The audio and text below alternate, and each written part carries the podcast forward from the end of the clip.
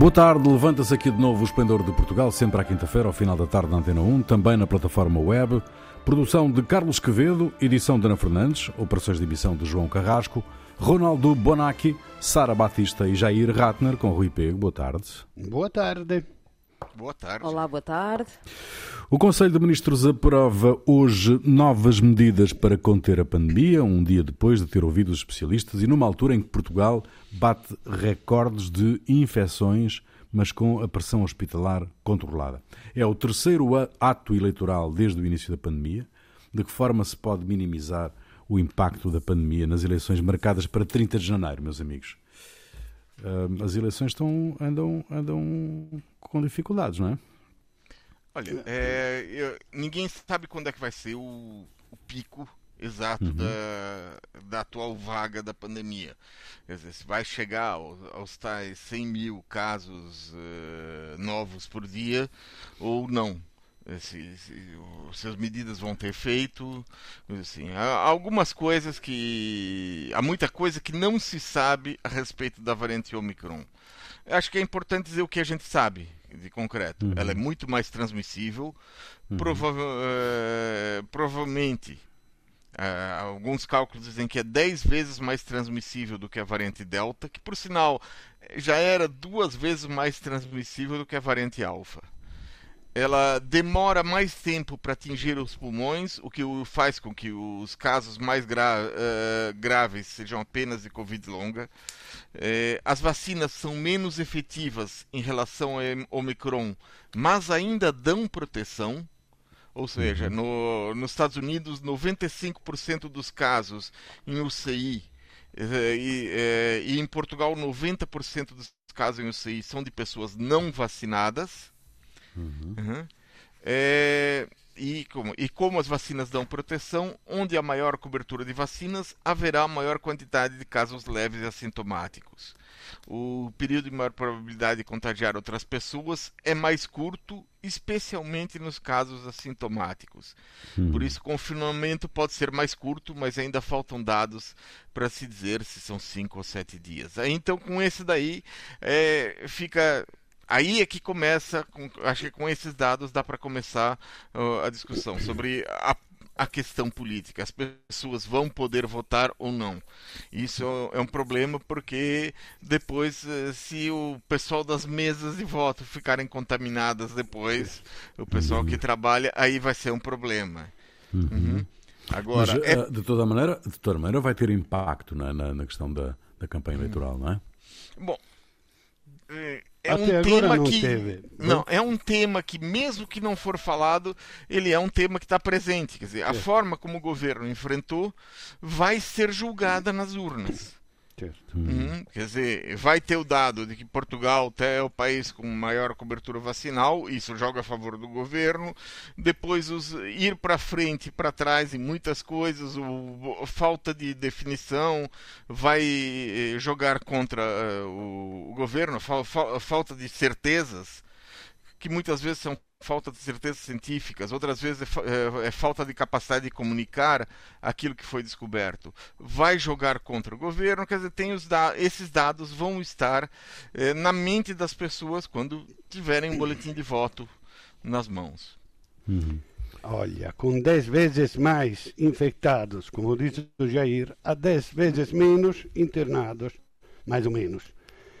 Então, eu, esta reunião da Infarmed, eu acho que foi muito clara, muito uh, comprida, mas foi clara, com o sentido, com a indicação que se podem aliviar algumas restrições e, e, e, com a abertura das escolas.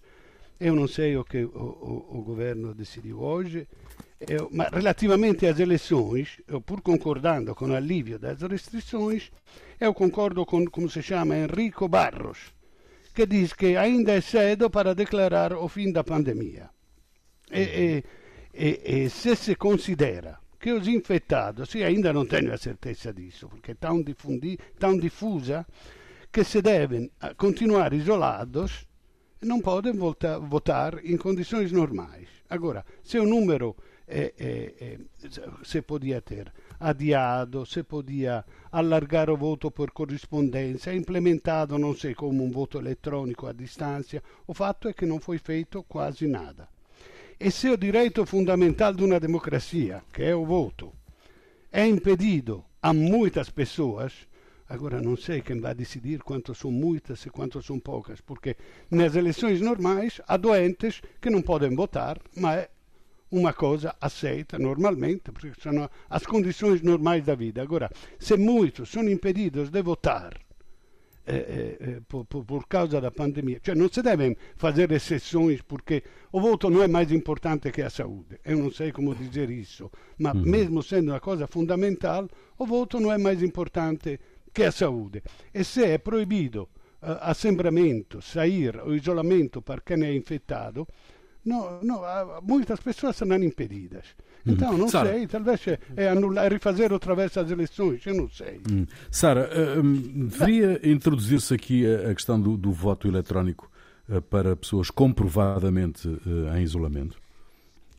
É claro que a introdução do voto eletrónico podia ser uma modalidade. A questão é que eu não sei até que ponto é que o governo ou o país tenha ou esteja preparado ou esteja acautelado para que isso aconteça. O voto eletrónico já deu problemas em outros países, como deu no, nos Estados Unidos, e não queremos depois o dedo inquisitório das populações a duvidar da realidade e da fiabilidade do, do voto eletrónico.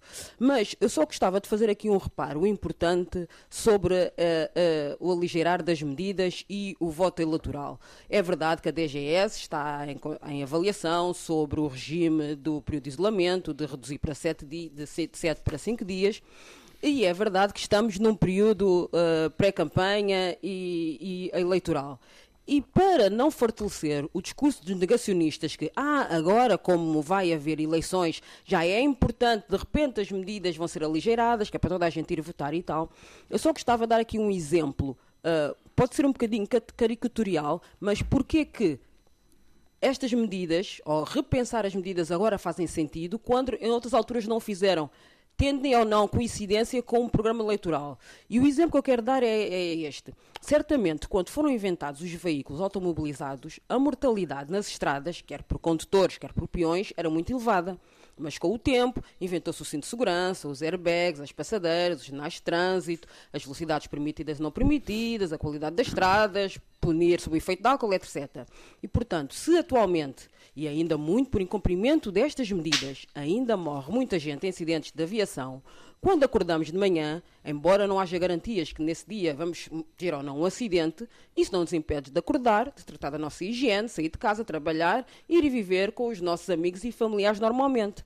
Pelo que, e fazendo a analogia com a pandemia, no início da pandemia, face ao desconhecido, e há um ano com a alta mortalidade da variante Delta e a pouca cobertura vacinal e a elevada sobrecarga do SNS, o distanciamento social e os lockdowns, para mim, fizeram todo o sentido e mais algum.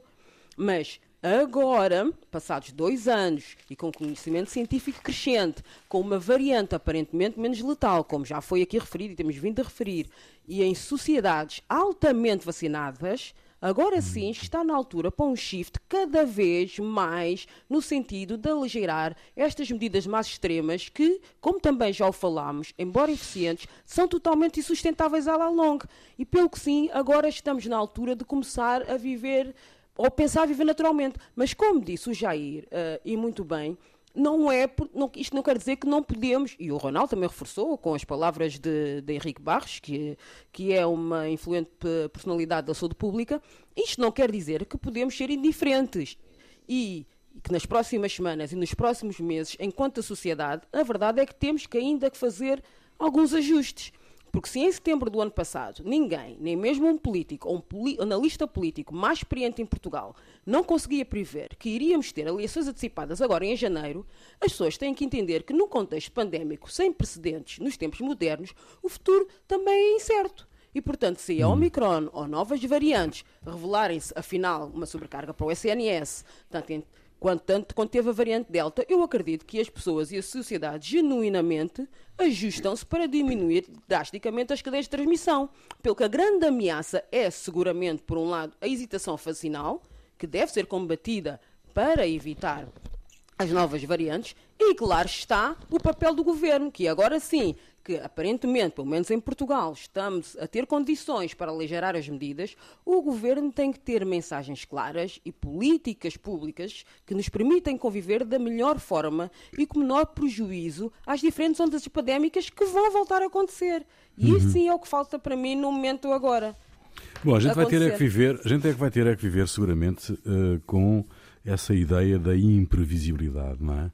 Uh, e vamos ter que, seguramente, nos habituarmos aos cancelamentos permanentes e sistemáticos de uma série de coisas. Agora, só a título de exemplo, o Festival de Cinema de Sundance cancelou toda a programação presencial devido à rápida disseminação da variante Omicron nos Estados Unidos, passando a realizar o evento em formato virtual a partir de 20 de janeiro.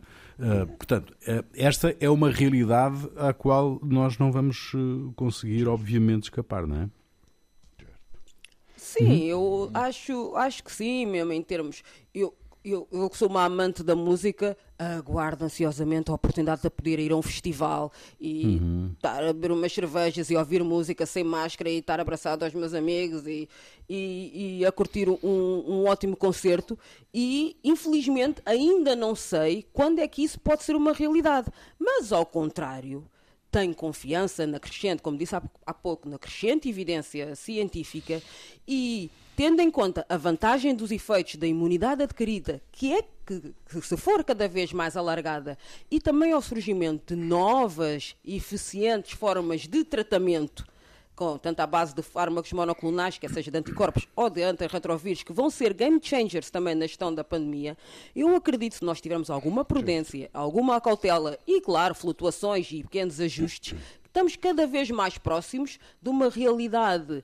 Ou seja, este novo normal é cada vez mais, pode uhum. ser cada vez mais próximo e melhor, mais próximo daquilo que a gente está à espera do velho normal que conhecíamos pré-Covid-19.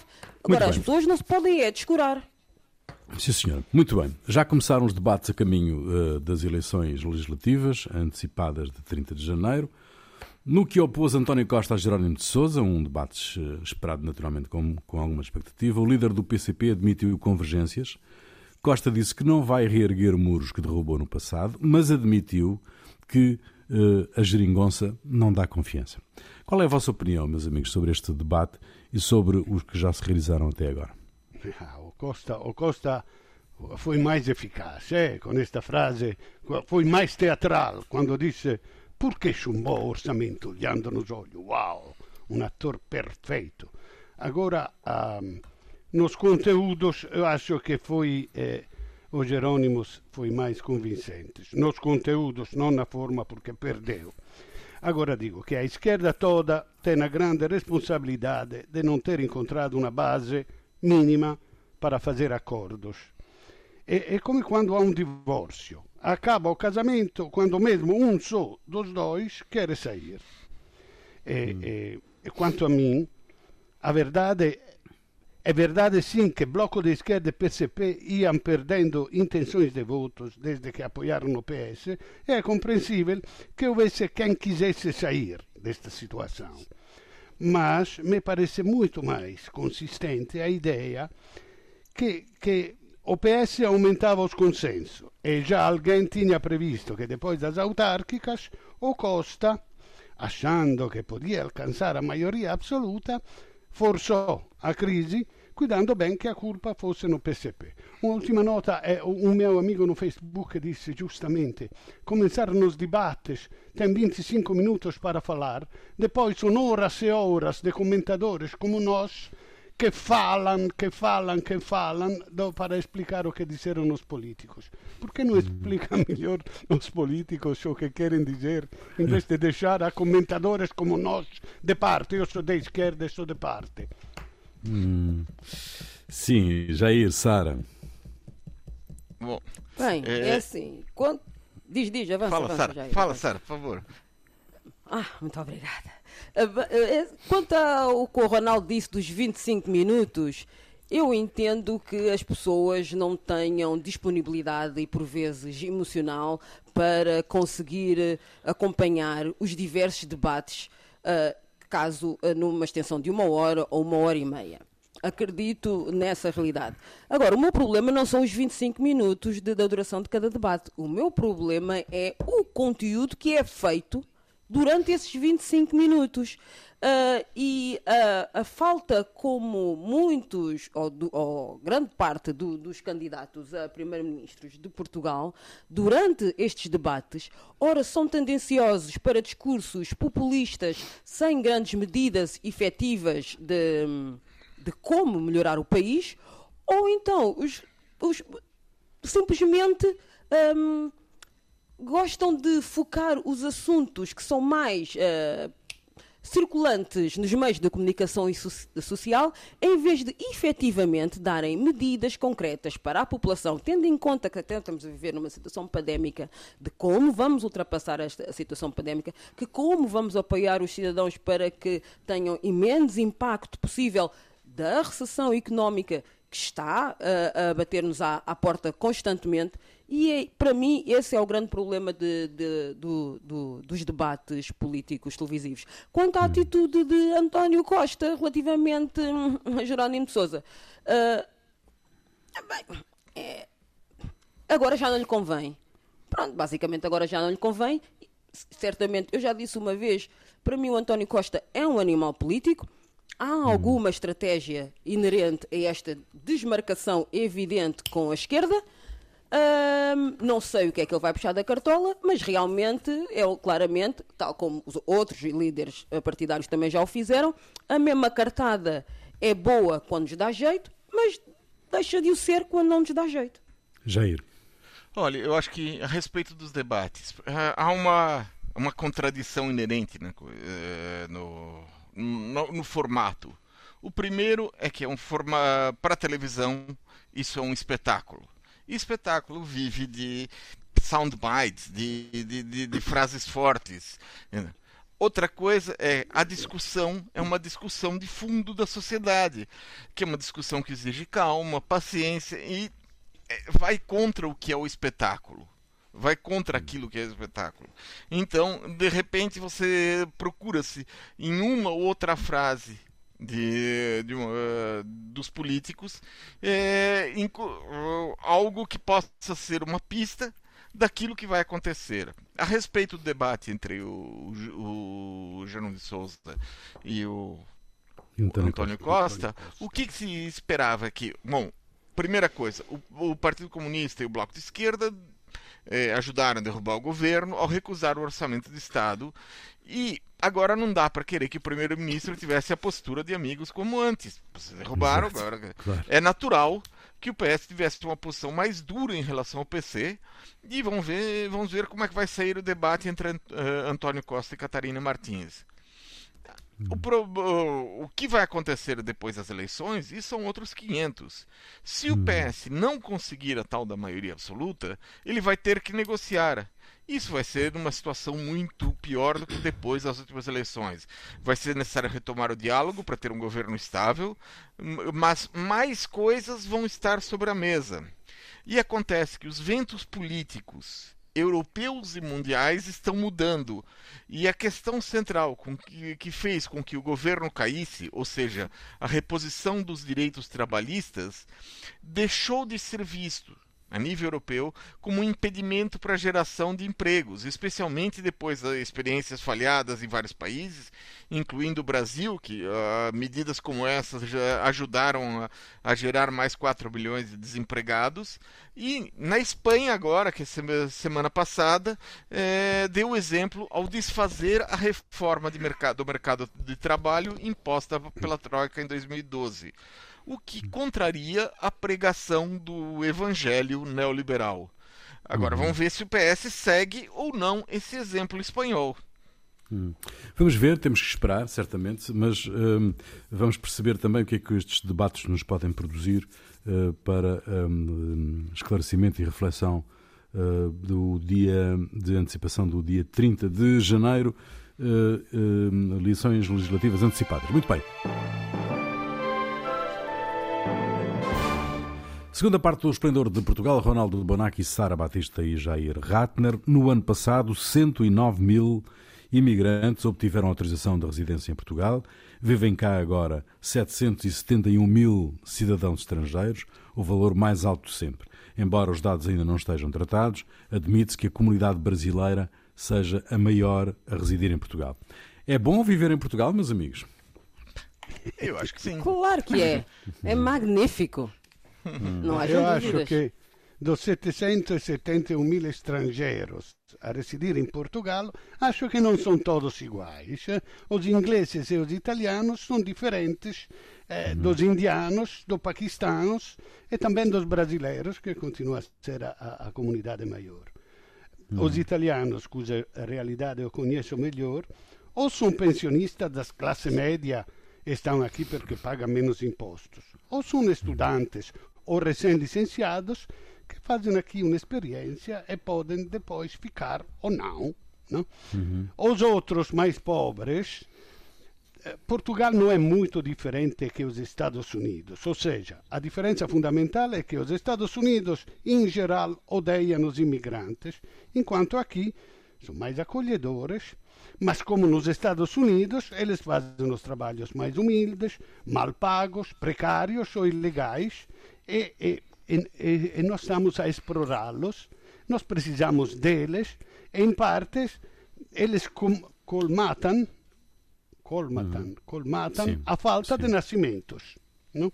Mas como nos Estados Unidos, nós fingimos tolerar porque precisamos deles. E acho muito bem que, que, que, que se regularizem, possivelmente mais depressa possível, porque nos Estados Unidos ao problema, pro- ao, ao primeiro problema podem ser pe- eh, expulsá-los. Aqui, se pelo menos são regularizados, são considerados cidadãos eh, a, a cheio título. A sociedade portuguesa é tolerante, Jair? Eh, depende. Depende. Não é to- eh, há, há problemas. Eh, a so- a sociedade portuguesa tem uma eh, um racismo estrutural dentro dela.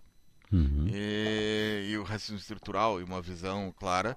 A questão é que Portugal precisa desses imigrantes. Os dados são claros. Enquanto os portugueses eh, recolhem praticamente tudo que entregam para a segurança social, os imigrantes contribuem cinco vezes o que recebem do sistema de apoio social português. Certo. E eu acho que no que diz respeito à comunidade brasileira, há dois tipos de imigrante. Os que vêm para trabalhos desqualificados, trabalhando construção civil, lojas, em aplicativos, esses que, têm, sem- eh, que não têm direitos eh, trabalhistas, como Uber, Glovo, co- congêneros, e outra que vem eh, investir e buscam os vistos Gold, e que, apesar de serem com- Mas há aí no beneficiados... meio, aí no meio ainda um, É. um grupo qualificado, não é? É, não, é... Que não exato. são nem uma coisa nem a outra. classe não são média brasileira- Há, são- há também uma classe média, é. Ah, Sim, mas sim. acabou, eu acho que acabou. Os dentistas, os, era uma É tipo- coisa de uma vez. Acho Não, que é, mas Brasil, há, há, como ainda a há Itália, alguns. ou são mais ainda ricos ou são mais pobres que os italianos, mas é a mesma Uhum. coisa, do- do- do- uma qualidade parecida. Uhum. É, mas pode-se até ver porque eles se, eh, se concentram em várias regiões. Quer dizer, você tem o, o- o- aqueles que vão para Cascais, pode dizer que uma classe média vai. A região que escolheu mais ou menos é a região de Braga, é uma região que tem muita gente de classe média, e existe uma a mais o pessoal que se com menos eh, recursos vai para a região da, sei lá, região da Moraes Soares e periferias das cidades. Eu acho que Caparica? seriam mais ou menos é, Caparica, é, Odivelas, Loures, essas regiões. Esta língua oficial, a língua oficial diz que a língua oficial na, na Caparica é o brasileiro, não é? Sim. Então, quer dizer, você tem essa divisão por, por- por onde eles moram, coisas assim. Então, eu acho que é- vai por aí o que é, o que são os imigrantes brasileiros. Mas eu acho que Portu- Portugal ainda vai precisar de mais, porque a, a situação na segurança social está cada vez pior. Uh, Sara, uh, e a sociedade portuguesa é inclusiva? A sociedade portuguesa gosta de fingir ou pensar que é, quando na verdade não é. Quanto a este assunto, naturalmente que eu, né, sendo cidadão portuguesa, ribatejana, nascida e criada, portanto, de identidade uhum. com tal me identifico, mas afrodescendente e filha de imigrantes e cidadã cabo-verdiana por origem, que também é uma uhum. identidade com a qual eu me identifico, naturalmente que eu não consigo perceber qualquer celeuma em torno de assuntos relacionados com o aumento da população imigrante em Portugal. Uh, o Jair levantou um, um, aspecto muito importante, que é a participação uh, financeira do, na segurança social e tudo mais dos imigrantes, mas agora falando da imigração que, que me toca, que é a imigração dos países africanos, eu gostava de fazer aqui uma pequena apontamento que mostra um pouco isso da inclusão, que não é, mas acima de tudo a refletir sobre as tendências como mudam. Estes dados que estamos agora aqui a discutir o que, o, o, uma, um dado interessante é padrão, é diferenças do padrão da, da imigração vinda de países africanos. E o que se tem verificado atualmente é que cada vez mais a população africana imigra para dentro do continente e a uma velocidade e um número estrondosamente superior àquela que vem para o continente europeu e continente norte-americano. Uhum. Portanto, por exemplo, segundo o African Migration Report de 2020, a imigração intracontinente africano aumentou de 13 milhões de 2008 para mais de 25 milhões em 2017.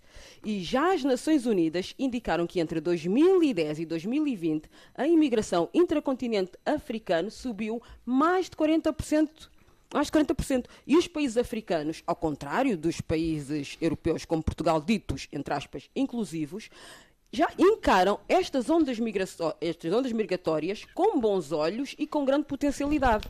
Aliás, o, meu, mesmo relatório que eu disse há pouco indica que a, indica, a população imigrante oriunda dos países africanos representam apenas 14% da população migrante mundial. E é muito mais baixa do que a população migrante vinda da Ásia e mesmo da Europa a, a população migrante da Europa, em termos mundiais, corresponde a 24%. Portanto, mas no entanto, os, uh, as, as, mensagens e os discursos mais discriminatórios e pouco inclusivos são muito ainda contra esta população uh, africana. E esta tendência internacional reflete-se também a nível nacional. Tanto que em Portugal deste todo aumento crescente de população estrangeira, que não é uma novidade, a grande maioria vem da América do Norte. Do ano de 2019 para 2020, cresceu 11,6%. Vinda da União Europeia, 11%. Vinda da Oceania, 10%. Vinda do continente africano, apenas cresceu 3%. Portanto, as pessoas, eu acho que, eh, eh, e agora respondendo à tua questão diretamente, acho que as pessoas aqui em Portugal têm a perceber de uma vez por todas que o discurso de partidos protofascistas e fascistas contra a população imigrante e os efeitos nefastos da mesma é tudo mentira.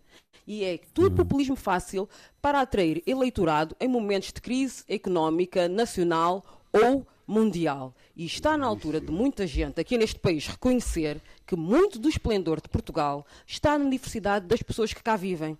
E se essa diversidade, e se essa diversidade foi boa para construir o país à custa dos calos de pedreiro e dos calos das fregonas das mãos de muitos imigrantes neste país, principalmente imigrantes africanos, se serviu para ganhar um campeonato europeu de futebol e dar medalhas olímpicas à nação, as pessoas têm que imaginar onde é que o país poderia estar em termos de potência mundial se as oportunidades sociais, laborais e educacionais fossem realmente iguais e dadas de igual forma a estes imigrantes. Muito bem, vamos usar o 30 de janeiro, vamos usar o 30 de janeiro para, para, vamos usar, para vamos fazer usar, essa afirmação. Fazer essa afirmação. 78 Não estátuas. no Chega. 78 estátuas estão distribuídas no Prato de Laval, o, a maior praça de Itália e uma das maiores de toda a Europa. Os monumentos homenageiam personalidades como uh, Galileu Galilei, Petrarca ou vários papas. Todos os homenageados têm alguma ligação com Pádua, seja por terem nascido, vivido ou por terem desenvolvido laços com a cidade no norte de Itália. E todos são homens. Existe agora a proposta de acrescentar a estátua de Helena Piscopia, a primeira mulher doutorada em filosofia na Universidade de Pádua, mas a proposta está longe de ser consensual. Helena Piscopia tem dimensão e merece este reconhecimento ou, ou estamos aqui eh, também no caso das estátuas a, a arranjar uma cota?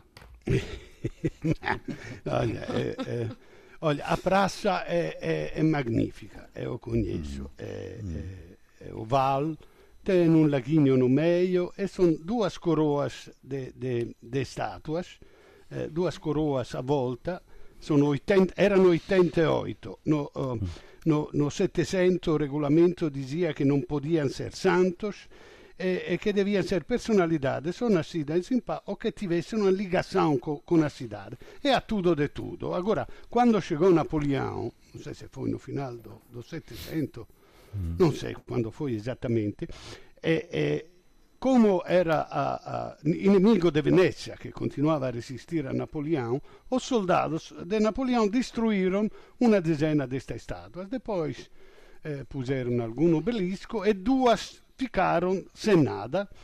Então,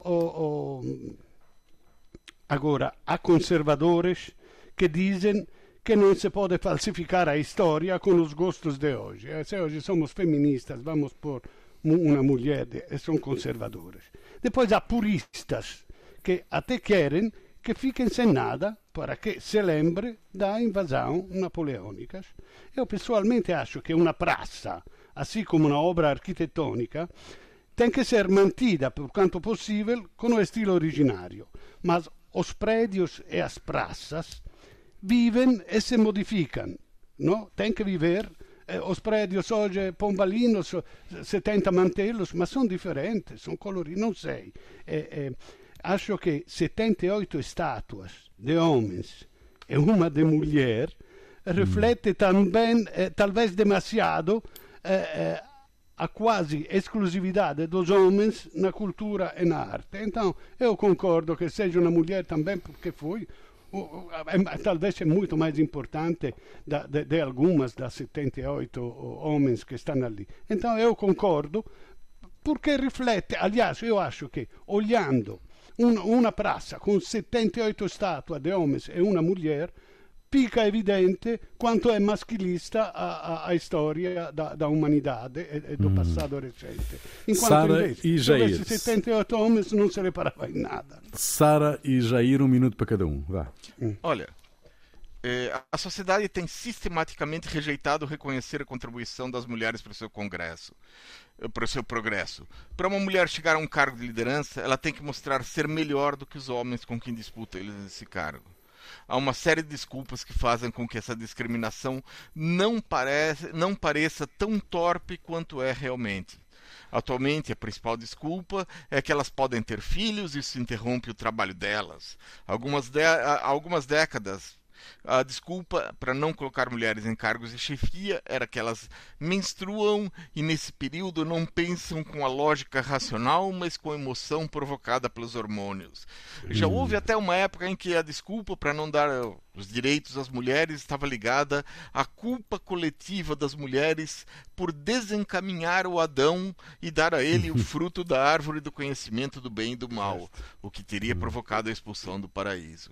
Eu acho que estamos no caminho. Agora, ter mais mulheres, reconhecer mais mulheres, é, é um passo.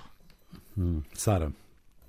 Claro que se tem que reconhecer mais mulheres e não digo só por ser mulher, mas é porque é evidente. Ainda o ano passado, um estudo feito na cidade de Londres para auscultar uh, uma, e ter uma visão mais compreensiva sobre os monumentos públicos da cidade mostrou que dos mais dos 1.500 monumentos existentes em Londres, 20%, ou aliás, aliás uh, só animais exóticos correspondem ao dobro, animais exóticos de países colonizados, respondem ao dobro de número de estátuas femininas. E de todos os monumentos, entre estátuas, igrejas e, e tudo mais, apenas um quinto são estátuas de figuras históricas masculinas. Na Itália são 149, que... com os milhares, de dezenas de milhares da Itália, milhares. são 149. Deixa a Sara agora. Ah, deixa a Sara mas, agora. mas isto é só a realidade, só a realidade londrina. Um quinto são estátuas de figuras histórias masculinas, enquanto que apenas 4% são personalidades femininas. De, e, no total, apenas 1% são só pessoas negras, dos quais 0,9% homens e, mesmo aqui, a incidência sobre mulheres é evidente, 0,1% da, da, hum. das mulheres. Portanto, o que para mim, deste debate todo das estátuas e da, da, das mulheres, o que, é, o que para mim mais me preocupa é que nos dias de hoje, em pleno 2022, ainda existe uma dificuldade em reconhecer a subrepresentação e, o, e a influência do, da mulher na sociedade. E isto é muito uhum. triste. E para além de ser muito triste, é muito grave, porque mostra Temos que a sociedade um está mal preparada. Está Temos um programa. Para isso, dava, isso, dava, questões. isso dava para um programa inteiro. Isso dava para um programa inteiro. Bom, claro, uh, Ronaldo, mostra que é que a nossa fez... fragilidade neste assunto. O que é que te fez perder a cabeça esta semana? Olha, há uma nova vacina contra o Covid que se chama Corbevax, a qual não tem patente. Foi desenvolvida pelos pesquisadores, entre os quais uma italiana, do, do Texas Children's Hospital. Os testes feitos até agora com milhares de pessoas demonstram que é eficaz e segura, de fácil produção e conservação e cujo custo de produção é de 3 dólares uma dose, 5 dólares duas doses. Os pesquisadores disseram que é um presente para o mundo a Índia já aprovou a vacina e já encomendou 300 milhões de doses. Eu espero que as entidades de cá, que devem aprovar a vacina, façam testes velocemente de forma a poder produzir depressa todas as doses que o mundo precisa, especialmente o terceiro mundo, sem as chantagens das farmacêuticas. Ponto. Sara. Bem, o meu assunto perder a cabeça da, da semana também é sobre o Covid e ao contrário do que o Ronaldo um pouco está a dizer, a verdade é que ainda não há registros qualquer mundiais de escassez de produção das vacinas. Pelo que o meu perder a cabeça, mais do que o apartheid vacinal e as disparidades e as desigualdades na distribuição e dos acessos às vacinas, que aí é que está o problema, não é na, não é na sua produção, é na, no, na, na distribuição, distribuição e nos acessos, eu gostava de referir as a hipocrisia da, também social pandémica. É que quando a África do Sul informou da variante Omicron, os Estados Unidos e a União Europeia fecharam imediatamente as fronteiras a todos os cidadãos da África do Sul e países africanos vizinhos. Mas agora a França, quando ainda esta semana reporta uma nova variante, que ainda não tem o um nome, tem apenas uma sigla, a IHU, com mais mutações na proteína de adesão do vírus e que potencialmente é mais transmissível, ninguém falou fechar em fronteiras, mas sim em adaptar. Pois bem, adaptar devia ser o denominador comum em todos os países. E, países, e nenhum país, apenas a França, não deve ser ser penalizado por fazer o correto, que é partilhar informação e alertar o, o mundo. Portanto, nestes, nestes casos, há esta tendência natural e a hipocrisia pandémica é de apontar o dedo inquisitório e de injustiças sempre para com os países mais pobres e mais favorecidos e nunca para com outros países que passam exatamente as mesmas circunstâncias, tal como os Estados Unidos e os países europeus, em termos do diagnóstico e da notificação dos casos, tal como também ninguém aponta o dedo ao governo australiano que agora convocou os enfermeiros que estão em casa isolados com Covid para ir trabalhar porque não há enfermeiros suficientes suficientes para dar resposta aos cuidados de saúde, tal como também ninguém apontou o dedo à China, que tem atualmente 13 milhões de pessoas fechadas dentro de casa, com graves direitos de violação dos direitos humanos e que só podem sair usando a aplicação chinesa de contact tracing, que nas últimas semanas falhou pelo menos duas vezes, deixando milhares de pessoas com fome, e que agora, recentemente, a China pôs uma terceira cidade em confinamento, uma cidade de 3 milhões de pessoas, só porque tenham três casos, e reforço, três casos assintomáticos detectados. Portanto, se no início da pandemia a solidariedade, a coesão mundial era importante, cada vez mais esta solidariedade, a transparência e a coesão nas medidas públicas em termos Temos mundiais são cruciais. Sem isso, não há resolução da pandemia. Jair. Olha, na província de Herat, no Afeganistão, as autoridades religiosas dos Talibã resolveram punir um grupo especial de pecadores, pecadoras. O problema é que elas cometiam os seus pecados, de se mostrarem sem modéstia, à vista de todos. Segundo a sentença das autoridades religiosas, elas impediam que o anjo de Alá visitasse as casas e as lojas das pessoas que alojavam essas pecadoras quem eram os manequins das lojas de roupas. Sì, sì, sì. Era um Eu pecado, vi, eu vi. pecadoras. Zé, Os funcionários diligentes do Estado estão indo de loja em loja com serras elétricas para cortar a cabeça dos manequins. Com isso, eu perdi a cabeça metaforicamente e os manequins perderam a cabeça literalmente. Mas muito bom. Ronaldo, música é tua, o que é que nos La trazes? musica è Sotto le stelle del jazz, Paolo Conte, del 1987. Acabou. Muito bem, fica aí, nós voltamos dois, oito dias. Até lá. Da da da da da da dam. Da da da da. Da da da da da. And I hear me just I whisper all of you.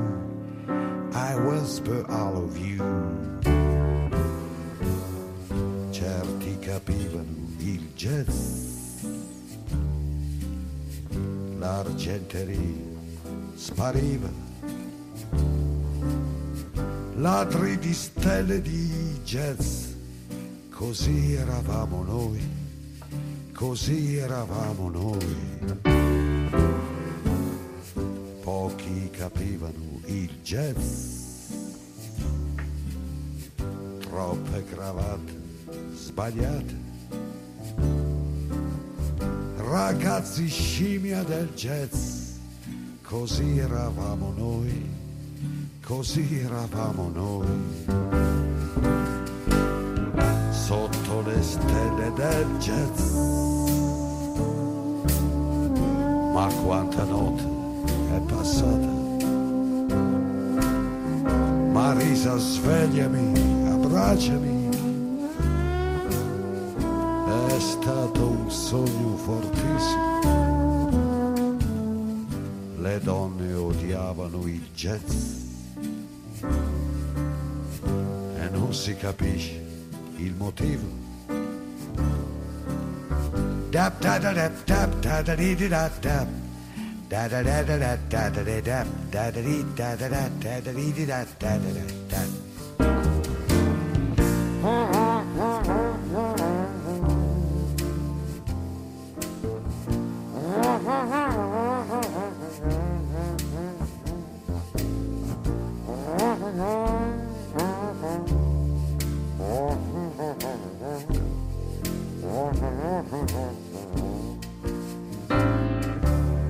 Sotto le stelle del jazz. Un uomo scimmia cammina. O forse balla chissà. Do da do da do da. Do da ti da do da. Duemila enigmi nel jazz. Si capisce il motivo. Nel tempo fatto di attimi e settimane enigmistiche sotto la luna del jazz. Ta da ta da ta da ta da do da. And I hear me I whisper all of you. I whisper all of you.